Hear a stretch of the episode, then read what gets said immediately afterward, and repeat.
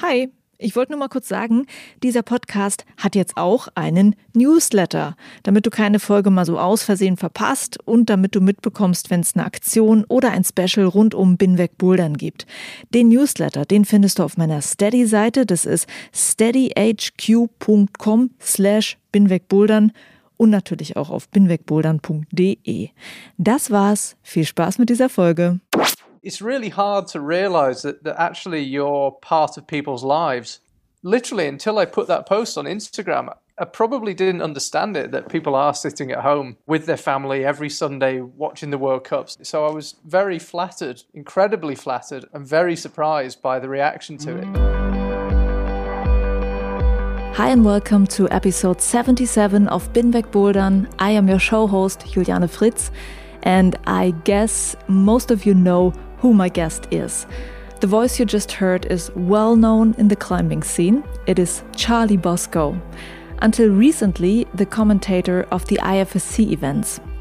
A person that I really wanted to meet and talk to in my podcast. Personally, I like his style as a commentator very much, and my plan was to meet him at the Bouldering World Cup in Munich this year to interview him for Binweg Bouldern, but the World Cup did not take place. And a few days ago in November, Charlie announced that he will stop commentating for the IFSC. So I thought I have to do this now. I invited him for an online interview, and this is it. I am very happy that he took the time. It was an interesting talk where we looked back at his years with the IFSC events, and Charlie shared his thoughts on the European Championships in Moscow, we talked about competition climbing in general, about the Olympics, and we get to know what Charlie Boscoe is doing or what he was doing when he was not in front of the cameras to talk to the climbing world. Have fun with this episode.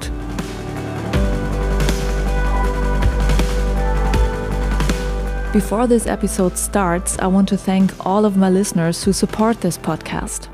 One way to support is a crowdfunding on the platform Steady, where you can choose a monthly supporter package that helps me to make a living from this podcast. If you'd like to support me too, just check my website. The links are in the show notes. And I would be happy to welcome you as a supporter of Binweg.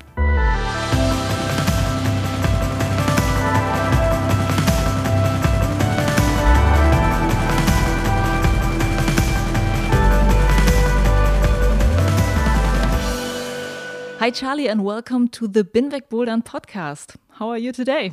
I'm good, thank you. Yeah, thank you for having me. Uh, I'm just sitting on my couch drinking a gin and tonic. So if you hear a little bit of ice banging together, that's that's what it is. Yeah, I heard it before when we were chatting a little bit before the interview. Um, that sounds really nice. I have water. I take hydration very seriously. I'm an athlete. So. I see. I see. There's there's my ice. You hear it? Yeah. Prost, we say in Germany. Prost, yeah, exactly. Prost. Yeah, at first, of course, I have to say something that you might have heard a lot these days. Charlie, I will really miss your voice at the IFSC competitions because for me, you are the voice of competition climbing. And I think you hear these kind of sentence a lot. And what does it feel like? Firstly, thank you very much. It's, it's very kind. Um, I have to say, I, I put something on Instagram about the fact I was leaving the IFSC, and I, honestly, I didn't really think many people would care because when you do the IFSC job, you're very in the moment. You you think about what you've just said, what you're saying next, whether you your tone is right, your pitch is right, the speed of your voice. You're trying to do the job in real time, and I think maybe I. It's really hard to realize that, that actually you're part of people's lives. Mm and there were people saying, "Oh, I've watched you for five years with my family," and and I think um, literally until I put that post on Instagram, I probably didn't understand it that people are sitting at home uh, with their family every Sunday watching the World Cups, and you've. I've been part of their life and, and probably hadn't realized it. So I was very flattered, incredibly flattered, and very surprised by the reaction to it yeah, it really surprised me, but in, in, a, in a lovely way. Uh, so many nice comments, and I appreciated all of them, and I tried to reply to as many as I could. And um, yeah, I was really, really touched by it. So um, thank you very much. for me, I must say, when I started being interested in climbing or in competitions, you were the person, you know, who sat there and talked to me. yeah, it's funny because I, when I think about myself, I still see the guy at Meiringen in 2016 at the first World Cup who was just terrified and you know did a really bad job. And I still think of myself as that guy who's just feels like he's about to be found out. You know I, it's funny to hear people say that because I think uh, I don't feel very confident in my ability to do it, and I I'm always nervous, and I always think I'm going to screw up, and I always think that I'm doing a bad job, and I think that's probably a healthy mindset. But it's it's nice to hear that people do enjoy it and that it's not terrible. It's not, and it's interesting that you uh, remember this first competition. So, what was it like? It was in Meiringen, as you just said. I um, in autumn 2015, I basically spent quite a lot of time convincing the IFSC that they needed to give me a job. Ah, okay. And that's the way you got that job? Yeah, so people may or may not be aware, before I did the IFSC, I worked for Epic TV for two years doing the mm-hmm. Climbing Daily Show, and that was kind of my first break in media. I'd never done anything like it, and uh, went for a test at Epic TV, and somehow, in fact, I know I was the only person who did a test, so I got the job. And then um, when I when I stopped doing that, I thought, well, I, I, should work for the IFSC. I've been to some of their events. I know all the athletes, so I started emailing them asking for a job, not expecting it to be the commentator job. I just thought some sort of media. I don't know. I don't know what I had in mind, but I just thought they were a logical people to ask for a job, and so we talked lots and. Um, I had to work quite hard at it, but yeah, I got it. We, we signed a contract at the end of 2015. So Meiringen 16 was the first first World Cup. Okay, that's really interesting. so, and then uh, what do you remember exactly about the first World Cup there in Meiringen? oh, honestly, I don't really like talking about it because it just makes my, my hands sweat.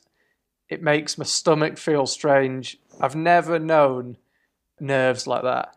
Again, I don't know if anyone's aware of this, but I lived in Chamonix for eight years and I was really into alpine climbing and uh, ski mountaineering, steep skiing.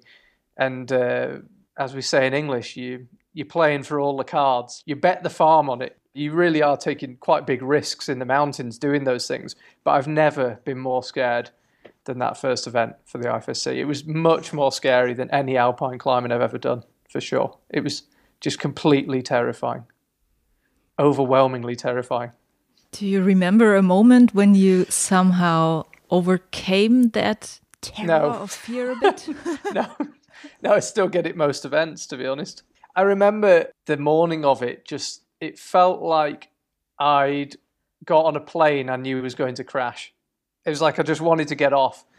I remember I walked into the venue and I was just I was so nearly just walked out, got in my car, turned my phone off, and drove home. I was just, oh my god, I was so nervous. I, I just didn't know what to do because you're live. It's just nothing compares to that. And I'd done some live stuff with a small audience, but never on that scale. And the music starts, and the venue fills, and the director's in says in my ear, "Okay, ten minutes to live," and I was just thinking, I can't do this. But you just find a way, and it was it was pretty bad, I think. And the first year was pretty bad, really. But um, and the nerves haven't got much better. I still get pretty nervous, but um, you just learn by doing it, I guess. True. Um, somehow I feel because uh, I'm I'm doing the national German uh, championships that you come into a kind of flow while you're doing it and start like I don't know it makes the fear go away a bit. Yeah, I, th I think I always found that if I got started right, I was okay. It's the moment of starting that's scary. Normally, it would depend on the IFSC. We had various different setups in the years I was there, mm-hmm. but I might be standing with it, holding a microphone, and the director saying, okay, five minutes, two minutes, one minute, 30, 10, 9, uh, and you hear it coming, and you just, if you can get that first two, three minutes good, then you're away but it's so nerve wracking before that first two minutes. You know, I think it's interesting that you're saying this because I don't know if I misread what you wrote on Instagram. I have to um, find it again. You Yeah, said that yeah, you that- somehow were not terrified anymore of these events. Yeah, I, I think the terror has gone. Actually, it's an exaggeration to say that I'm as scared, and you definitely get nervous. But I think, I think what changed was I knew how to do it, and so I just knew how to um, how to do my thing, and I knew that I could turn up, and as long as I had checked the boulders and I knew the climbers and I'd had a good night's sleep, I knew I could do it. I think that's what's changed. It doesn't mean you don't get nervous, but it's not terrifying because it's not unknown anymore. Suddenly you know it, um, and that definitely reduced the fear. But you de- you definitely get nervous, but it's not uh, that that sort of overwhelming terror of what is this going to be like. Do you feel like you you made some developments or changes uh, in the way you are commenting the live streams that like some improvements? other people would have to judge whether it was an improvement, but um, I think Mike Langley and I really studied how commentary works. And there's a very good podcast about commentating that we listen to religiously. Oh, what is it? It's called Q Commentator. It's only a recent thing, uh, only the last year or so. What's interesting is when they interview famous commentators, the commentators say what Mike and I had worked out for ourselves, which is really satisfying. So the interviewer would ask the commentator a question, and their answer would be the answer I would give. And I thought, oh, okay, cool. I think the same thing. And what was that, for example? They would ask them about the pitch and tone and when you should speak quickly uh, and when you should speak slowly and when you should have silence or how you use your co-commentator is another big thing that Mike and I talked about a lot. But I think the main thing I did, I wish Q commentator was five years older because I would have had it before. I think the main thing I did was I studied other sports and I used to think, why is the commentator using that word? How has he asked the question to that person? How has he explained a rule without actually saying, here's the rule? All these subtle things that they do. Um, what's the interaction? What percentage is the commentator talking? What percentage is the co-commentator talking? And I what, used to watch it and really study what they were doing. And there are really clear patterns. So I think the big thing I did was have a bit of structure, not necessarily what I was going to say and when, but understanding when to slow it down, when to speed it up, when to ask Mike a question, when to just do all the talking myself, how I could explain the rules. Yeah, try and have a little bit of structure and a bit of a system to work through, and that that really made a big difference. And also, I think you just become more familiar with the whole thing. I mean, I'd been to probably five World Cups before Meiringen the first one I did as a commentator, and now I've probably been to, don't know, 70, I don't know, lots. Mm-hmm. So you just become more familiar with the whole thing, and I, I think you just you learn the language of the competitions a bit better just from being around them for 70 weekends. What was it like for you watching the European Championships now? I mean, I guess for this event you were still planned to be there and now you were not there. so did you sit on your sofa at home and uh, did you watch everything? What was it like? Honestly, no, I didn't watch everything. I watched the important bits, but to be honest, I started watching it at the start of the week and it just felt like work. It just felt like work I wasn't getting paid for.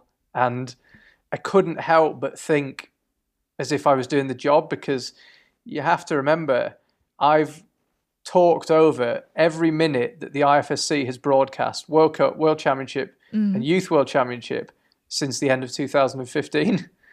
you just can't turn that off. Um, and also, Matt and I had been talking a lot. You know, we spoke two or three times while he was in Moscow, and we spoke a lot before it. So I was also kind of studying what Matt was doing and making some notes to tell him. So it just felt like work. So I just thought, you know what? I'll just watch the combined, and uh, and that's what I did. How did you like it? I feel like every time we have a combined competition, we learn something about the format. Uh, there's some new scenario that comes up that no one's kind of thought of. I liked it. I, I guess the problem you have is that, that speed kind of randomizes the results. When you don't have speed specialists, maybe you have one or two, it means that people get almost a random head start or a random disadvantage Mm-hmm. after the speed. But as I said, you know, whenever this came up on the IFSC and people complained about the format, I always said, yeah, but it's the format, and we all knew it was going to be the format, so don't complain about it. Um, I think it still feels a bit strange when people come off the speed wall either much further ahead than you'd expect or much further behind, but that's the format, and we all knew it was going to be the format. So um, it's slightly random, but I still think the best climber generally wins. Yeah, and formats change and will change. Yes. Yeah. Yeah. But how did you like the end, the lead climbing, where two times athletes were uh, like at the head of the ranking, and then suddenly, not any longer. yeah, well, it, again, like it- it felt like work because the hardest thing about the combined when you're commentating is trying to figure out who's going to win. Because, as you know, if you finish ahead of someone, you not only get your score, but you change their score. Mm. So nothing is certain. Yeah, so I was just so happy it was Matt trying to do that, not me. That was all I could think about was thank God it's not me trying to do this. uh, it certainly made it dramatic. I wouldn't necessarily have predicted that um, Alexei would do it. Uh, he, I know he's had you know he's a pretty major injury recently, so I was pleased for it. I like Alexei as a guy, and uh, I was pleased for him. It wasn't wasn't the result I was expecting, and um, again in the women's, was it a big surprise? to me, yeah. Yeah, it, I guess it was. She had a pretty amazing week. So yeah, it was it was dramatic, but uh, a huge part of me was just still kind of working listening to it. So it wasn't that enjoyable to watch, to be honest. I think I needed a bit of a bit of time away from it. I must say, I understand, yeah, that it feels like work. I've never, I mean, I haven't watched an IFSC stream without me talking over it for five and a half years. So it's just hard to to just suddenly be back on the couch as a fan again. But I have uh, one more question about commentating, uh, as I'm doing the job too. Like last year, I started commentating here in Germany. What I think is really exhausting, and what I think people don't see at home, is how much multitasking it is. Yeah. And that there are these moments where you you just try to look up something in the ranking or in your notes, or someone of the live stream crew sends you a message, and just in that moment you miss something important on the screen. Yeah, so yeah. these things, and then you are like, um, what, what, what did happen? I don't know. did you find any way to handle this multitasking? No, I think what I always compared it to was driving. I mean, everyone remembers when they learn to drive, you just think, how can I do this all at the same time? And now, if you're like me, when you drive, you can't even remember driving when you arrive. You know, it's just so natural.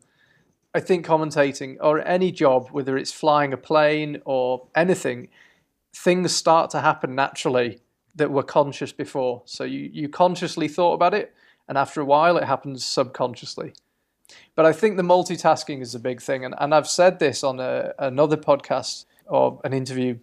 I think when people criticize you, so people would say, "Oh, it was so obvious in the combined that if Janja was second, that was good enough to win," and you think, "Yeah, but imagine you're watching the competition, and here's the deal: you have to talk from the start of the competition until the end without a break. You can't go for a pee. Can't have anything to eat. You have to talk constantly. And while that's going on, everybody else watching the live stream is listening to you. And the director's saying to you, Do you want that replay of Boulder 2? And you have to get on the on the intercom to the director and say, Yeah, I want that replay, or no, I don't want it. Uh, Charlie, what graphics do you want? Do you want the score or do you want the ranking? Okay, give me the ranking. You're looking up facts. You think about who's coming next, what just happened, how many times has Boulder 2 been topped, so that if it gets topped next time, you'll be able to say that's a fourth top. You're trying to take in all this information and talk to the director and read your phone because the couple of people that you trust have texted you and given you some information. If you're doing that for two, three, four hours, you might say something that isn't perfect, but that's that's life. And um, yeah, it, it always just kind of made me laugh when people were saying on YouTube they put a timestamp. Look at 3:15:10 when he described that boulder as this, and you think, man, I've been talking for three and a quarter hours. Yeah, just give me give me a break. So yeah, the multitasking is is hard. Um, there's no doubt about it. You've got a lot of information coming in, and you can only say one thing at a time. That's the hardest element of it for sure. If you could just sit there and watch it like a fan, it's one thing, but it's the fact that you've got information coming in all the time that makes it hard. But without the information, you wouldn't have anything to say. Yeah, true. What I also think is hard that um, you see the same boulder climbed by I don't know how many athletes. I mean, we are commentating also the qualifications of the German nationals, so oh, that's tough. It's like forty, I think about forty athletes on each boulder and every time you have to say something about this athlete climbing this yeah. boulder because yeah. also i think somehow every athlete needs to be talked about so yeah. it's, it's kind of rude not uh, to to say something yeah talk about his climbing but when you see it for the 20th time yeah and I, I think in general climbing has an issue that it's not always entertaining enough it's not entertaining to see 40 people try the same boulder. And it's hard as a commentator because sometimes I've been doing IFSC live streams and I know it's boring. I'm not finding it super interesting because maybe it's a lead semi final and there's 26 people and they're all falling off on the 13th move. It's not entertaining, but you have to try. Part of the job of the commentator is to give people a reason to keep watching. Yeah. Uh, and it's hard. Yeah, truly hard. So this was one of the things that I find annoying. Is there there anything else where you would say, "Oh, I think this this is really annoying"? Oof, could go crazy. Um, no, I, I think one of the things that I find frustrating with climbing is that entertainment is not always prioritized. So, for example, you know, you were saying you, you broadcast the qualifiers. Is that high quality entertainment if we have new climbers coming to the sport. I mean, we know the statistics. The number of climbing gyms in the United States has doubled in the last 10 years. I read the other day that as many people climb now as play football in England. You know, this is a huge number of people, and, and, and I think we should spend more time discussing whether we're entertaining them because I think a lot of the time we're live streaming stuff for the sake of it, and the rules are the way they are because that's how they've always been and I feel like the sport could be made much more entertaining, but the entertainment needs to be made into a priority, which isn't always, which is frustrating. Mm, is it about the the route setting or about something around the the event that could be more entertaining?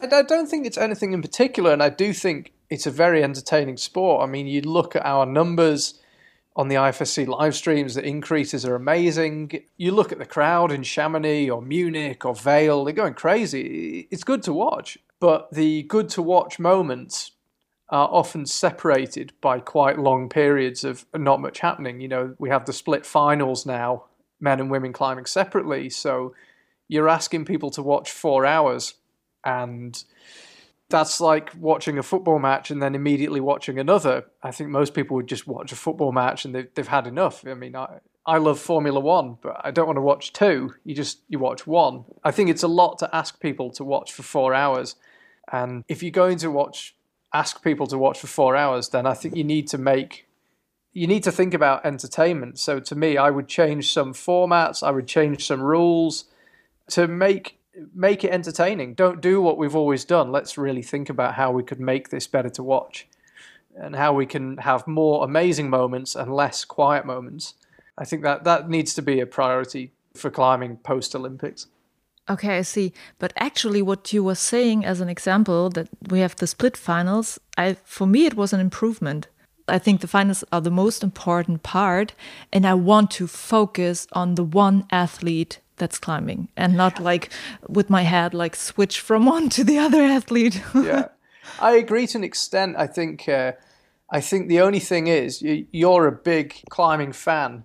And as i say i like formula one. Now some people will watch all the build up they watch the race with multiple screens with different timings and pit stops and the tires and all this information But ultimately, most people just want to be entertained. I think you personally, I think, are the hardcore climbing fan. And, you know, if you think about the fact that participation in climbing has pretty much doubled in the last 10 years, a lot of those people are quite new to it and they're used to watching other sports which are quick and, yeah, really designed to entertain. I think that for most people who are new to the sport, they'd like a couple of hours of really high quality entertainment rather than really studying for four hours. But I, I could be wrong. I could be wrong. I know people who said that they don't like it that they split the female and the male finals also. So, and these are also people interested in in the sport. I think as much as me. Yeah, it's ultimately it's a matter of opinion, and and one thing I realized early on commentating is nobody is going to like everything you do. So if we split the finals, some people like it more. If we don't split them, some people like it. You can't win, but I think. I mean, I could give you another example. I, w- I would have less people in a lead semi final Mm-hmm. Yeah, 26 is too many, in my opinion. Yeah, okay, that I think I understand, yeah. Mm. Yeah, because realistically, there aren't 26 elite lead climbers, so you are kind of waiting for the last hour. Mm. I'm not saying how many it should be, or um, I don't know how many it should be, or maybe it wouldn't work with less, but I, I just think things like that should be considered. Maybe uh, if we considered every rule and concluded that this is the most entertaining climbing can be, then we just leave it how it is. But I don't think I don't think it's being discussed enough how whether we're entertaining people. Mm-hmm. Let's come back to some of your favorite moments or maybe Mm. also least favorite moments. At first, the, the least favorite moments where there's some fails that happened in a live stream that still come to your mind where you think, oh my God, Charlie, what was that? Oh, there's too many. Sometimes I ask a question and I just think, oh, why have you asked that? Or, or something comes out so awkwardly. But to be honest, I try to forget them because there's no point. The yeah worst moments are always just when you you make a mistake with the rules. I mem- I remember in the first season I made a couple of mistakes where I thought the rule was one thing and it wasn't, and you feel like an idiot all week. But you never make that mistake again. So Mm. you just have to try and take a positive from it and just try and learn from it. yeah. What in general are things that you loved about commentating? You can't beat the buzz of being live. I miss it and you can't replicate it. There's nothing like knowing that it's live in the big moments. I mean, it's one thing to be live, you know, in the first three or four people in a lead semi final in China. That's not a big buzz. But when you're in Munich and Janja's coming out, and if she tops a boulder, she wins, or you're in Chamonix and you look, you know, I would stand up on my chair just to get even more excited. And you look, and there are just people as far as you can see, and you know that this is the big moment, and you have to call it right, and you've got to, you got to get your facts right. You know, that I always, I always used to think, what if I say Janja's won because she topped the boulder and she hasn't won? There's this kind of the high point is when you get it right. You know you've done it well. Yeah, I think that's a big thing more than any more than any specific moment. It's just that buzz of Mm-hmm. yeah, like Janja topping that boulder in Vail last year when you know she's done the clean sweep, Yeah. and I intentionally didn't plan anything, even though realistically I kind of knew she was going to do it. Well, you don't know, but she should do it. You're expecting her to do it, but I can't. I thought no, you, you can't plan it because it'll just sound stupid. And just that buzz when I realised she was going to do it, and you just get this huge surge of adrenaline of this is the moment. I think that's really the high point is knowing you're doing well in a big moment is is the best. Are these Janja moments some of your favorite athletes' moments? Yeah, because I mean, I think I've been really lucky because my start at the IFSC coincided with Janja's. I mean, she actually did a couple of World Cups a year before and she won Legends only, but she never won a World Cup. And I've been physically present for every event Janja's ever won. In a way, I kind of feel like she's been the story of my time at the IFSC Ah, interesting. because she, uh, yeah, I mean, I, I came along, obviously knew who she was, but she was just a 15 year old kid who won Legends Only. She was clearly good, but I don't think anyone knew how good she was. And to watch her that first season, it was really obvious she was going to win the lead overall title in her sleep. But she wasn't the finished article.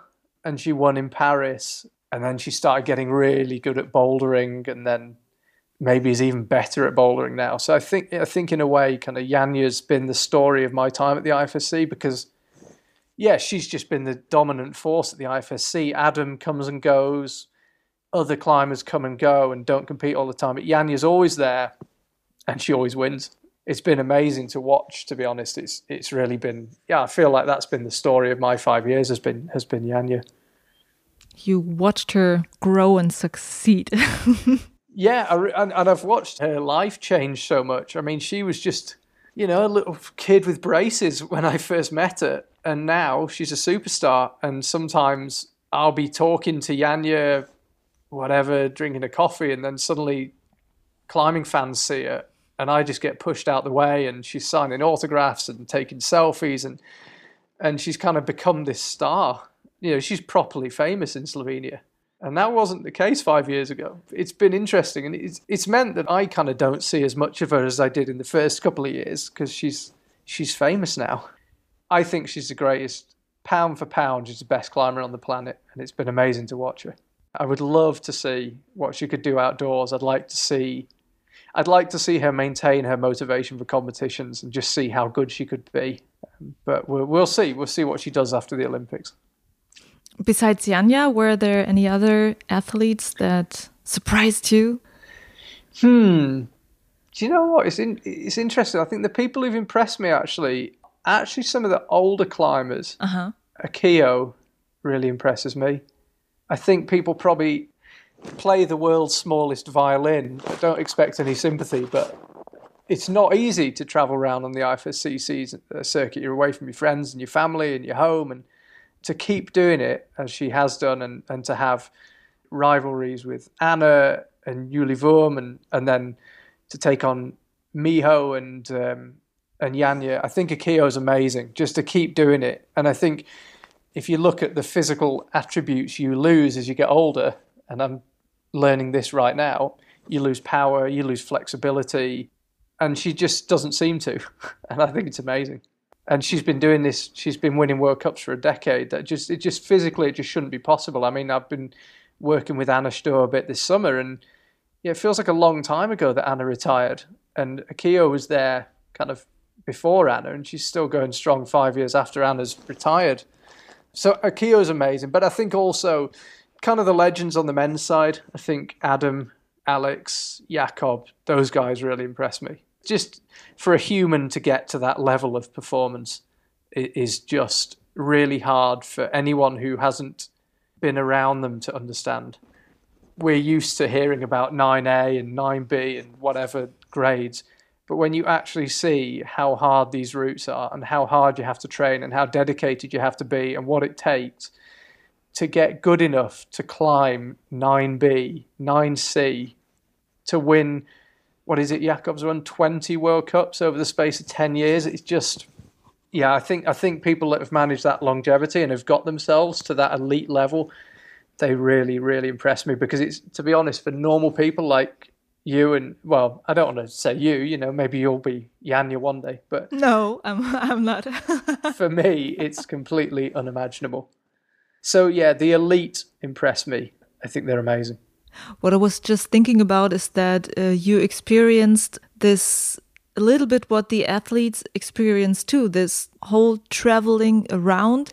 Maybe we don't think about that. Also, you are one of the people who shows up at every event. What does that mean to do this job and to travel almost the whole year? Well, I mean, before before I did this job, I used to travel more, so I'm kind of I'm kind of used to it actually. Okay. Um, long before I did any media stuff, I used to work as a expedition leader. So commercial mountaineering and trekking expeditions, I would lead them. So I would be away a lot, but it was the travel was different then because I would go somewhere for two months or three months. There's a bit of gypsy or something in me, a bit of nomad. I, I like traveling. I like the movement. Uh, I've missed it this year. Sometimes it's a pain in the ass, to be totally honest, but generally I like it. I kind of feel like I need it, to be honest. I don't like being in the same place, same environment. I like, I love that feeling of just thinking, I'll be in a pub and I think, enjoy this beer because tomorrow you'll be in China. When I'm in China, I think, okay, enjoy this cultural experience because next week you'll be back in your house. You know, you're always you always have something some change coming up, and I, I really enjoy that. So no, I, I, like the travel. I got no problem with it. Although I hate jet lag. Obviously, everyone hates jet lag, but it's a small price to pay. Yeah, when you were talking about this, that it's exciting because there's a change coming up, like every day, every week or something. It just makes me think about what we are experiencing right now, where we stay at home all the time. Yeah, it's definitely a bit of a shock to the system. yeah. And one more um, question about favorite moments is Was there any moment where you did not know what to say? In my job, it's not a good idea not to know what to say. um, I could normally come up with something. I have, honestly, I don't get emotional watching it. I think that's one thing that would probably surprise people is when you sound emotional, you're trying to sound emotional, but actually you're really calm inside. It's controlled emotion. The only time I really just couldn't say anything was when Alannah Yip won in Los Angeles in February. Why did that make you feel more emotional or really emotional? Um, you never think about who's climbing. So even if I really like the person climbing, I never comment try maybe I do, but I try not to commentate differently. And I I like Alannah. We've had a good time traveling to World Cups, um, but I, I, don't let that affect my commentary. And it was a big moment when she won, but she lowered to the ground, and uh, oh god, I'm getting a little bit. Um, it's actually quite hard to say it. Yeah. She she lowered to the ground, and she didn't know if she'd done enough. And Becca Frangos came over and told her, and Alannah just burst into tears. And I was not reacting to her getting to the Olympics. She just burst into tears, and as soon as she did, I just, I just had to turn the microphone off. Uh. I couldn't quite get any words out, and that was the only time it's happened. And it was her reaction. It was just because I know how hard she's worked, and and, and also I'd been there uh, how Hachioji. Obviously, didn't she didn't get it in Toulouse. She probably should have got it, and then suddenly she's in Los Angeles, and there's only one space available and she had some really serious competition. And she was under massive pressure because we she's definitely in the top twenty combined athletes, and she just narrowly missed it twice. And yeah, it was it was just her reaction. I, I just couldn't talk. And but Megan Martin was with me, and she was the same. We just turned it off and just left it for a second. Yeah, that was that was the only time I had been lost for words. It wasn't even lost for words. I just deal with your own emotion for a second. yeah, exactly. It was the only time, the only person that's ever stopped me talking. Thank you for that story. yeah, it's emotional talking about it. Yeah, I believe. Does it make you emotional that you are like not going to the Olympics as the IFSC commentator? Well, I never was. It was never planned no, that you that, that no. you would go there. Okay. No, I was going to go. I might still be going for a private company reporting. Don't know. I mean, who knows? I think it's probably unlikely now because I, I suspect the games will be um, very restricted. There won't be as many media as they originally planned. Who knows? Maybe I'll go. Uh, but no, I was never uh, going for the IFSC because the IFSC weren't providing a commentator. Mm-hmm. It's the Olympic Broadcast Service, and they provide their own commentators. And they had somebody else to do it. It wouldn't have been me. Yeah. Okay. Well, that seems uh, logical. and um, when you look at climbing, how it developed from where you started, like working in the business until now that we are, well, the climbing sport is going to be Olympic, not this year, but next year. Mm. Um, what changes did you see in these years? Like, have the athletes changed? I mean, everyone's talking about how friendly the athletes are amongst um, themselves. So, but did this change maybe because there's more competition going on, or did um, something else in the in the climbing scene change that you realized in, in these years? I think I think it just got bigger. I know that's a bit of a general answer, but the crowds were bigger. The replays on YouTube, they're bigger. Our production quality improved the climbers became stars much more. There was a time when I could walk down the street with Adam Ondra and it would be fine. And now Adam, almost anywhere, even not at a climbing event, is being recognised. Coincidentally, I uh, flew home with him a couple of times from China this year, uh, last year, and uh, people are recognising him in the airport. And I think the same is true with Janja and, and all the climbers. They've, they've become celebrities much more. And I think the sort of famous friendliness of the climbing scene is still there to an extent, but it's a competition, and you can feel that more and more. And I, th- I think that's a good thing. I never made an effort to be friends with people. I'm not there to be friends with people. I was there to do a job. I think most of the climbers were pretty similar, actually. I think more and more it's becoming a competition and less and less a group of friends. I think that's a big change. Mm. Was there any moment you realized this growth of the sport in an impressive way, like a big crowd that you faced, or I don't know? well, there's been a couple of times, like for example, um, in 2017 we had a World Cup in Edinburgh. I think my feet are still cold. Cold, it was at Ratho, the coldest place in the world, and the BBC Olympic correspondent was there. And uh, of course, the Olympic decision was only one year old then. And I remember thinking, oh my God, the BBC Olympic correspondent's here. And he's interviewing the climbers and he's interviewing me, and we got him on the live stream. And I think that was probably when it started to feel real. And then the next year, the Innsbruck World Championships, uh, 18, we were on the BBC. Uh, it was only on the BBC iPlayer, which is their online thing. It wasn't on the TV channel, but it was on the BBC. You could go on the BBC website and watch the climbing. And I think when it started to come to the attention of the BBC and, and when um, the big American networks and the big Australian networks started picking it up, that's when it really feels like it's taking off for me. Ah, okay. Yeah, uh, I think that's uh, a little bit similar to what uh, Alex Megos also told me when I met him uh, the beginning of the year. Also talking about what what kind of changes are happening in his life. He also said that it's, it's hard to handle for an athlete like him. That so many people ask him for interviews, and yeah. Yeah, and, and the athletes don't get any media training. They don't know how to do it. It's it's a, a change that everyone's kind of learning how to deal with day yeah. by day. Mm. If you met someone who's new to climbing and you wanted to show him how cool competition climbing can be, which events would you tell him to watch or rewatch? oh. uh, Munich 2019, when uh, Mia destroyed her knee and still got on the podium. Okay, yeah. And Janja won and burst into tears. Yeah. And Adam couldn't do the last boulder, and Jakob could, and Jakob won. That was amazing. Uh, that was just one of those. Or Jan winning the year. Was it year before? He won it in 17. Uh, Jan winning in front of his home crowd was was pretty good. Mm, um, yeah. Munich 18 was probably. It's not often you get two classic finals next to each other.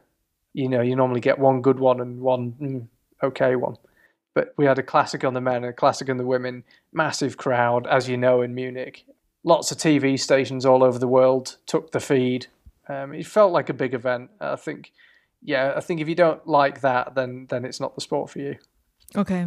Well, Munich is the only event that I've been to live as a mm-hmm. visitor. Mm -hmm. And I always think, even when I watch the live streams, that it feels like this event is massive. But I don't know if I just feel like it because I know the event as a visitor, you know?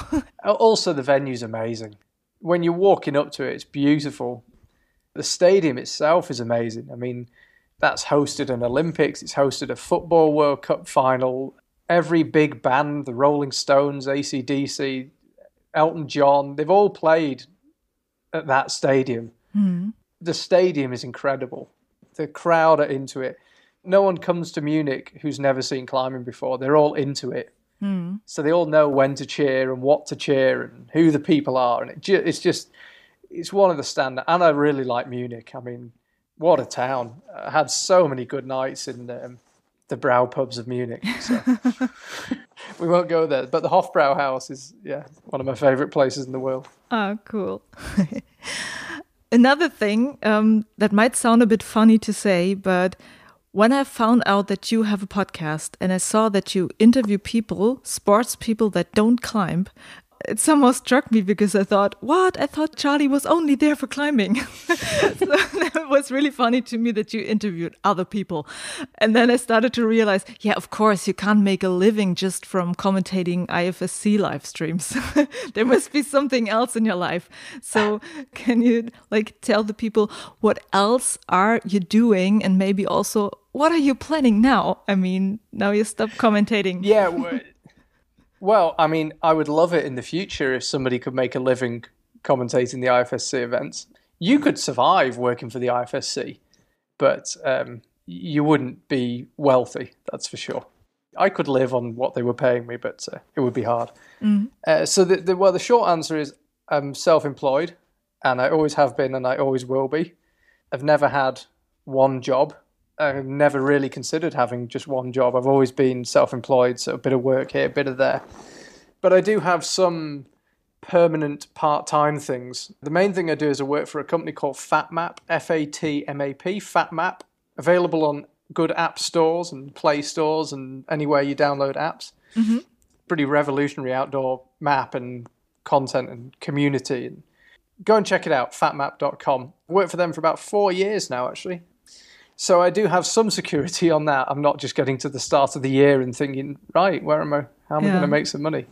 They're an amazing company. They're based in Berlin, which, um, had it been a normal year, I would have been coming up for the Christmas party and we could have been doing this in person.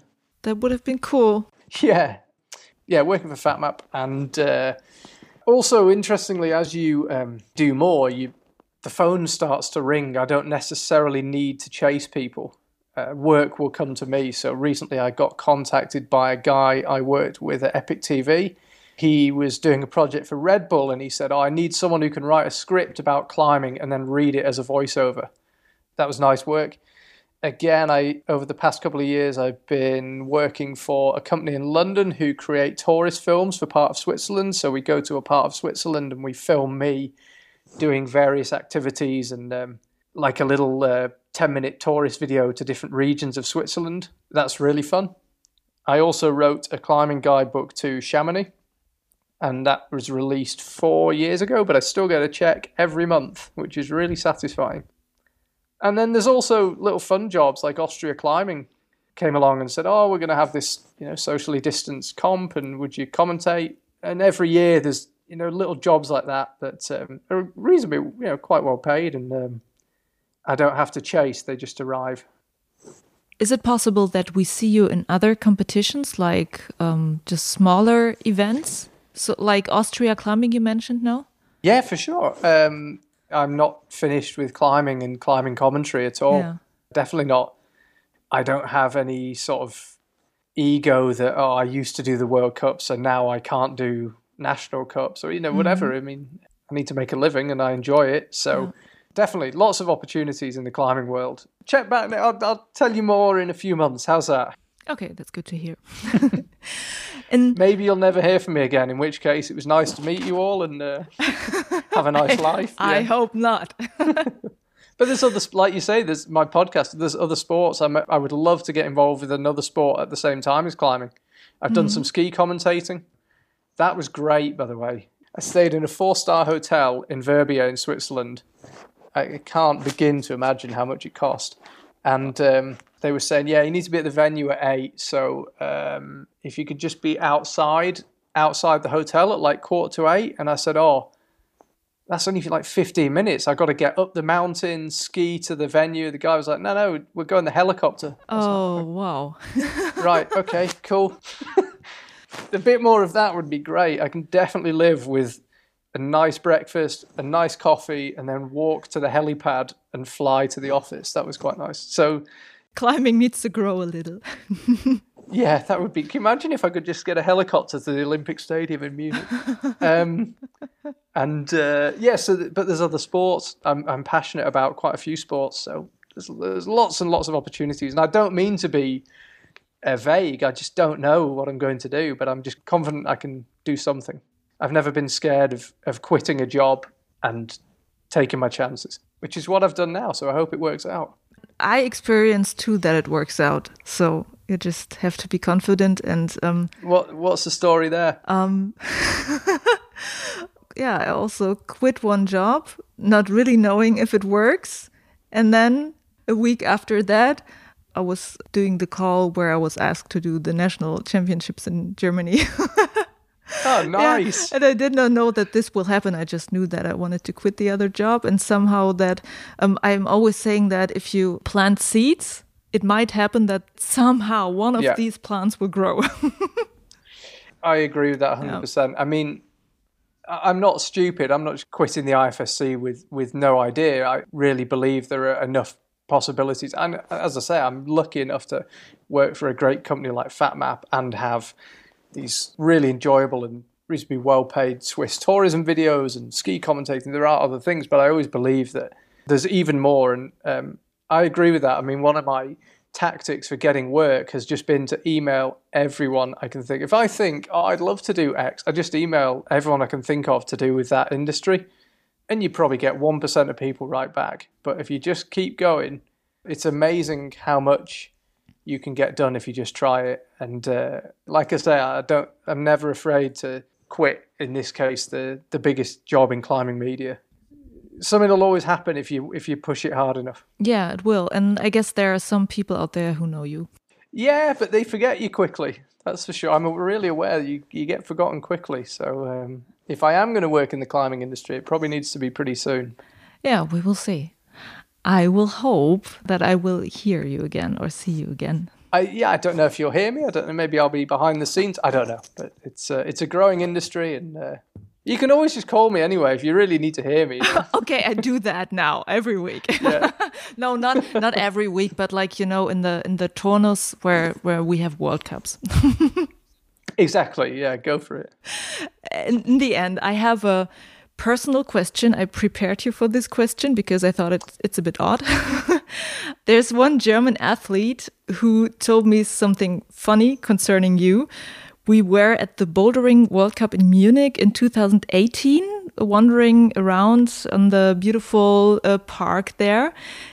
And he told me that he has actually just one goal for the competition. He wants to make it to the semifinals because he wants to hear you announcing him. And I thought this was so funny. It was really like, I don't really care about the semifinals, but it would be so cool because of Charlie Boscoe. and this athlete is Stefan Vogt. Unfortunately, he did not make it to the semifinals. And the next year, he got sick. So he also did not make it to the semifinals. And yeah, now you stop commentating. oh. So the idea is that I wanted to ask you how would you announce Stefan Vogt on the mats? And maybe I will like use a sound bed of uh, cheering people yeah, of course. So I do that in the post production. so right, now okay. it is Stefan Vogt coming onto the mats. And what would you say? Mike, Mike, who's this German guy? Mike. No, that's not that's not what I'd say. I'm joking. Okay, out comes Stefan Vogt, a multi-talented young man, a very talented filmmaker from Berlin, and uh, no slouch on a rope either. One of the few ascensionists of Action Directe in the Franken Let's see what he can do in his first World Cup semi-final appearance. Here he is out on Boulder One in front of the home crowd here in Munich. How's that? yeah. I think he will be very happy and also very amused. okay, so thanks for doing this in the end of the interview. Ah, no problem at all. And thank you for speaking to me. So interesting. Oh, my pleasure. It's um, it's really fun to, to talk about it. Then thank you for the interview and have a nice evening. thank you, you too. That was my interview with Charlie Boscoe, the voice of climbing for me personally. And I'm curious to see what he's going to do next. So keep us informed, Charlie, please. You'll find more information about him in the show notes. Thanks for listening. Juliane mein Name und ich bin wegbouldern.